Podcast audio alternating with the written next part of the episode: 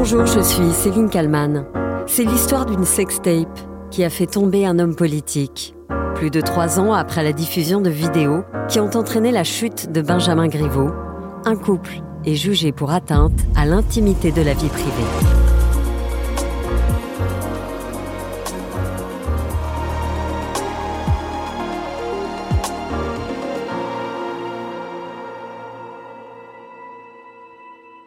Ce 28 et 29 juin 2023, Piotr Pawlinski et Alexandra de Tadeo comparaissent devant le tribunal correctionnel de Paris. Un procès, trois ans après les faits.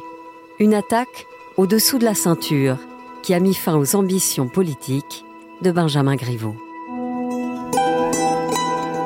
Nous sommes le 13 février 2020, un mois avant le confinement, un mois avant le premier tour des élections municipales. C'est la dernière ligne droite pour tenter de grappiller des voix, pour convaincre les électeurs indécis. Mais la campagne politique d'un candidat va basculer, celle de Benjamin Griveaux, qui représente La République en marche, le parti du président d'Emmanuel Macron pour l'élection municipale à Paris. Le journal Le Monde raconte que Benjamin Griveaux est en train de tenir une conférence de presse pour présenter son programme quand plusieurs messages sont publiés sur Twitter par des personnalités très suivies. Ces derniers relaient l'adresse d'un mystérieux site pornopolitique, site créé par un certain Piotr Pawlinski, un activiste russe, réfugié politique en France. Je reviendrai un peu plus tard en détail sur ce personnage clé. Sur les vidéos donc, on découvre des conversations et des images de masturbation présentées comme ayant été envoyées par Benjamin Griveaux à une femme, Alexandra de Tadeo.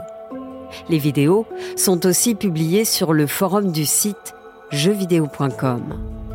Bref, impossible de stopper la diffusion qui devient virale. Le 14 février, Blême, Benjamin Griveaux prend la parole. Un nouveau stade a été franchi. Un site internet et des réseaux sociaux ont relayé des attaques ignobles, mettant en cause ma vie privée. Ma famille ne mérite pas cela. Personne, au fond, ne devrait jamais subir une telle violence. Benjamin Griveaux déclare alors qu'il ne souhaite pas exposer davantage sa famille à de telles attaques. C'est pourquoi j'ai décidé de retirer ma candidature à l'élection municipale parisienne. Cette décision me coûte, mais mes priorités sont très claires. C'est d'abord ma famille, vous l'aurez compris. Qui a fait tomber Benjamin Griveaux? Le mystère est de courte durée. Les faits sont même assumés par un certain Piotr Pawlinski. C'est un artiste russe réfugié politique en France. L'homme est connu à Moscou pour plusieurs performances politiques chocs et douloureuses. Tout cela pour protester contre le régime de Vladimir Poutine. En 2012, il se coule les lèvres en soutien au groupe féministe Pussy Riot. Il s'est aussi roulé nu dans du fil barbelé, s'est cloué la peau des testicules sur les pavés de la place rouge. Il a aussi incendié la porte du FSB les services secrets russes. Juste après les diffusions des vidéos de Benjamin Griveaux, Piotr Pawlinski, le visage émacié, habillé tout en noir, s'explique sur BFM TV. Il parle en français avec un fort accent. Benjamin Griveaux, ça a été candidat qui mentit euh, pour ses électeurs, qui commence Piotr Pawlinski estime que Benjamin Griveaux est une personne qui s'est lancée dans une campagne tout en méprisant ses électeurs. C'est une personne qui a menti, dit-il. Au journal Libération, Piotr Pawlinski affirme qu'il ne se serait pas attaqué aux autres candidats à la mairie de Paris. Benjamin Griveaux est l'unique candidat qui parle de la famille, pas Hidalgo, ni Dati ou Villani. Utiliser sa famille, c'est cynique Dégueulasse, dit l'artiste. La diffusion de la vidéo met à terre Benjamin Griveaux. Et de tous bords, sauf au Rassemblement national, les hommes et femmes politiques dénoncent une menace pour la démocratie. La diffusion de la vidéo indigne toutes les oppositions. À gauche, Jean-Luc Mélenchon. La publication d'images intimes pour détruire un adversaire est odieuse. Refusons le naufrage voyeuriste de la vie publique du pays. Non, tous les coups ne sont pas permis. Tout autant que le président LR du Sénat, Gérard Larcher. Il est grand temps de réguler les torrents de boue qui se déversent sur les réseaux sociaux. La liberté d'expression doit s'arrêter aux frontières de la vie privée que chaque citoyen est en droit d'exiger. Une plainte est déposée par Benjamin Griveaux et Piotr Pawlinski est interpellé le 15 février à Boulogne-Billancourt dans les Hauts-de-Seine. La police judiciaire a suivi sa compagne Alexandra de Tadeo avant de les interpeller tous les deux. Les images de l'arrestation euh, qui semble musclée euh, de Piotr Plavensky euh, qui ont été dévoilées, puisqu'on le voit ventre à terre et bras menottés derrière le dos. Alors, il y a la vidéo tout d'abord, et puis ensuite la une de, Paris Match, puisque c'est Paris Match qui dévoile ces images. Donc, vous voyez ce réfugié russe à terre, et puis à côté s'accompagne Alexandra de Tadeo, qui semble relativement euh, tranquille, euh, interpellée donc par ces trois policiers de la BAC. Le couple reste 48 heures en garde à vue. Pavlinski ne parle pas. Elle s'explique. Alexandra de Tadeo remonte le temps et raconte avoir rencontré Benjamin Griveaux en 2018 via les réseaux sociaux.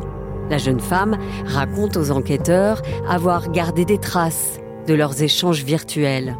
Je savais que si sa femme ou quelqu'un d'autre apprenait sa relation, il n'hésiterait pas à m'enfoncer et ne me défendrait pas. Piotr Pawlinski affirme alors être tombé sur les fichiers stockés dans l'ordinateur d'Alexandra de Tadeo. Il s'en serait emparé sans le lui demander. Le couple est mis en examen, notamment pour atteinte à l'intimité de la vie privée. L'artiste, jusqu'au boutiste, dit ne rien regretter. Il se confie dix jours plus tard sur BFM TV. Piotr Pawlinski affirme avoir demandé de l'aide à plusieurs personnes de son entourage pour l'aider justement à traduire son site. Parmi ses proches, un certain Juan Branco. L'avocat l'aurait alors prévenu des risques encourus en cas de diffusion de telles données. Il rejette toute complicité. Mon travail en tant qu'avocat auprès de lui a été de m'assurer qu'il respectait le droit, qu'il ne prenait pas de risques inconsidérés et qu'à partir de là, l'on est tenté d'insinuer sans le moindre fondement que j'aurais été impliqué dans cette affaire me semble d'une indignité absolue. L'avocat de Benjamin Griveaux, Richard Malka, est lui persuadé que Piotr Pawlinski n'a pas agi seul. Ce dont je suis à peu près sûr, c'est qu'il n'est pas seul dans la réalisation de cette opération et que euh, je suis pas sûr non plus qu'il ait eu l'idée tout seul. Juan Branco a-t-il joué un rôle dans la chute de Benjamin Griveaux? Il affirme que non. Il n'est en tout cas pas inquiété dans ce procès où ses amis, Alexandra de Tadeo et Piotr Pawlinski, comparaissent ce 28 et 29 juin 2023. Ils sont jugés pour avoir diffusé les images à caractère sexuel qui ont fait chuter le candidat à la mairie de Paris. Benjamin Griveaux, lui, a quitté la vie politique et travaille désormais dans le privé.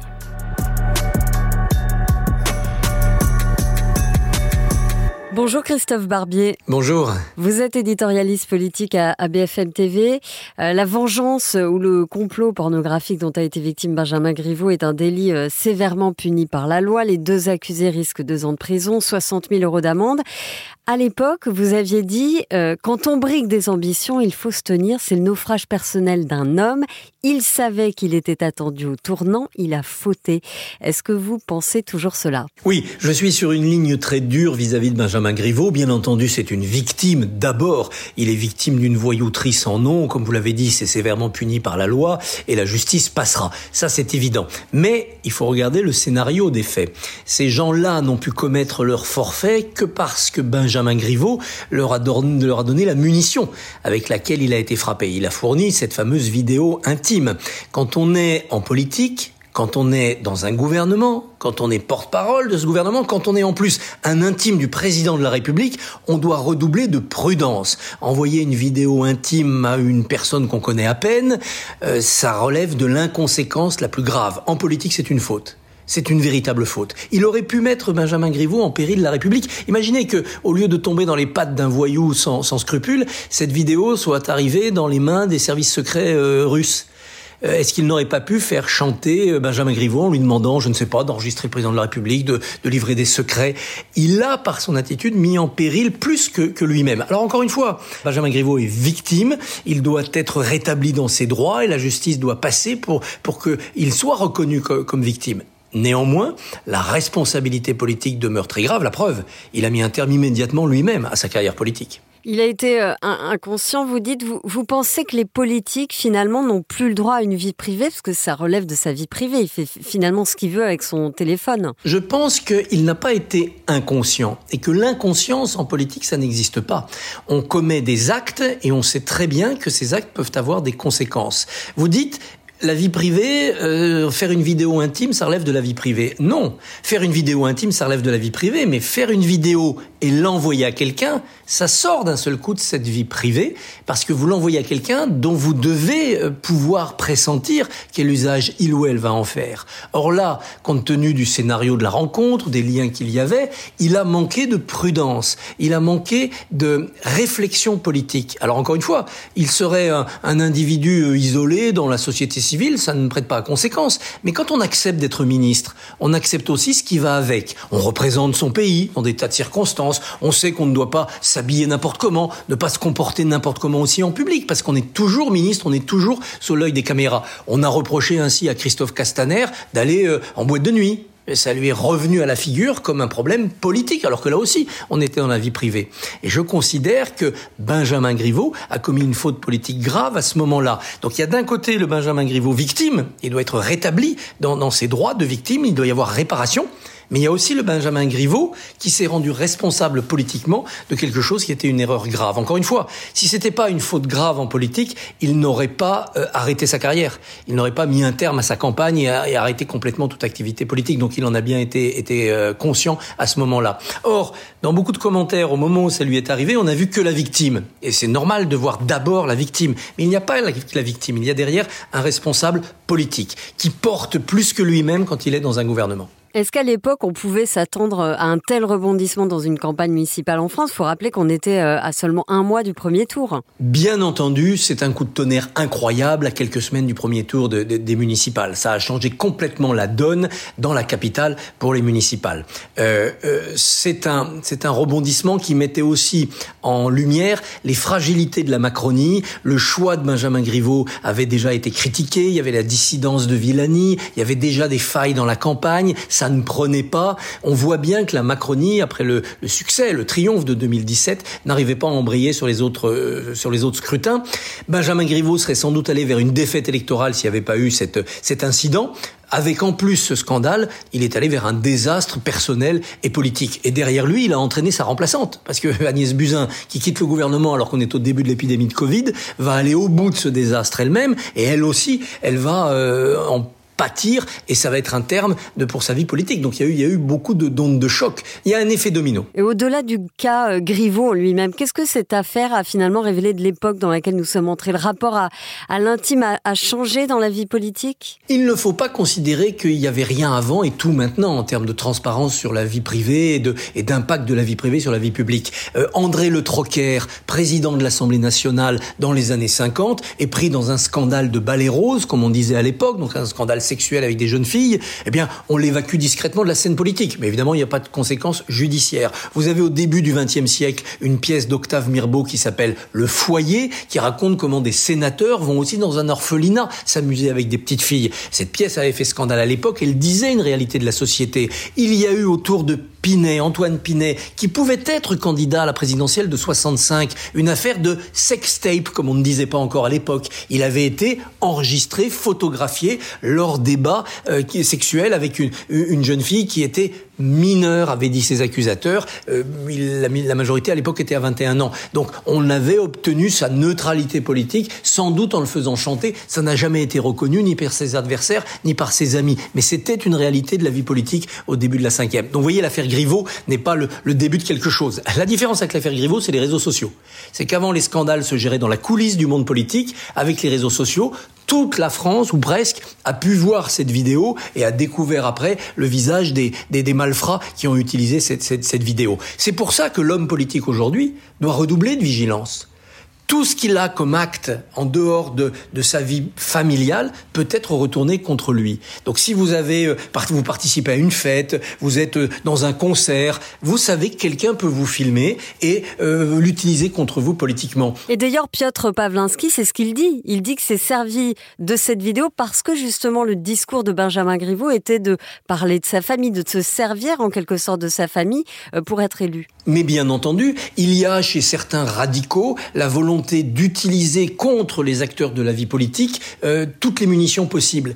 Donc quand ces acteurs disent une chose dans un discours et font autre chose dans leur vie privée, ça leur revient à la figure. On a eu comme ça des, des problèmes sur des gens qui avaient manifesté contre le mariage pour tous et d'autres se permettaient de révéler leur homosexualité en disant ah euh, je révèle son homosexualité parce qu'il était dans cette manif et donc il est incohérent. Donc vous voyez la politique est devenue un métier dangereux de ce côté-là. Euh, vous avez vu à l'étranger des responsables politiques élevés se faire critiquer parce qu'on les voyait euh, dans une fête, dans une boîte de nuit, et on considérait que ce n'était pas ni leur place ni l'attitude qu'il fallait. Euh, donc oui, la vie privée est devenue une zone dangereuse aussi pour les hommes et les femmes politiques. Ça ne les empêche pas d'avoir une vie privée. Ça les oblige à deux choses. D'abord, redoubler de prudence. Donc ne pas confier des vidéos, des photos, euh, des enregistrements, des secrets à n'importe qui dans le but de séduire une jeune fille ou de, plaire à, un éventuel allié politique. Ça oblige ces hommes et ces femmes politiques à ne jamais accepter de cadeaux d'un inconnu, les costumes de Fillon, voilà, parce que ça vous revient à la figure. Ça oblige aussi ces hommes et ces femmes politiques, au-delà de cette prudence, à considérer que quand on veut faire de la politique, et surtout quand on a des responsabilités politiques, on ne s'appartient plus. La manière dont on se comporte, engage plus que vous-même. Vous êtes ministre de la République française, chacun de vos actes va être porté au crédit ou au débit de la République française. Ça vous oblige, comme a dit le président de la République le soir de sa réélection. Il faut rétablir ce qu'on appelait, il y a quelques décennies, le quant à soi. C'est quoi le quant à soi? C'est l'idée que quand on est dans un comportement, à l'extérieur ou même dans sa famille, eh bien, on se comporte toujours comme lorsque l'on est dans une fonction officielle et dans une apparition publique. On ne peut pas dire euh, je rentre chez moi, je suis avec des copains, je suis plus ministre. Voilà. Et se mettre à faire des blagues de mauvais goût, avoir des, tourner des vidéos intimes et, les envoyer un peu à n'importe qui. Ça, ça n'est pas, ça n'est pas possible. Le quant à soi, c'est une manière de dire je ne m'appartiens plus, j'appartiens à la République parce que j'ai une fonction officielle. Il me semble que Benjamin Griveaux et bien d'autres élus oublient un peu ce devoir. Eh ben, je vous remercie beaucoup, Christophe Barbier. Merci d'avoir répondu à mes questions pour le titre à la une. Merci à vous. Et merci à Sophie Perwaguet pour le montage de cet épisode. Merci à vous de l'avoir écouté. N'hésitez pas à le partager et à le commenter sur les plateformes de podcast. Je vous donne rendez-vous demain pour un nouveau titre à la une.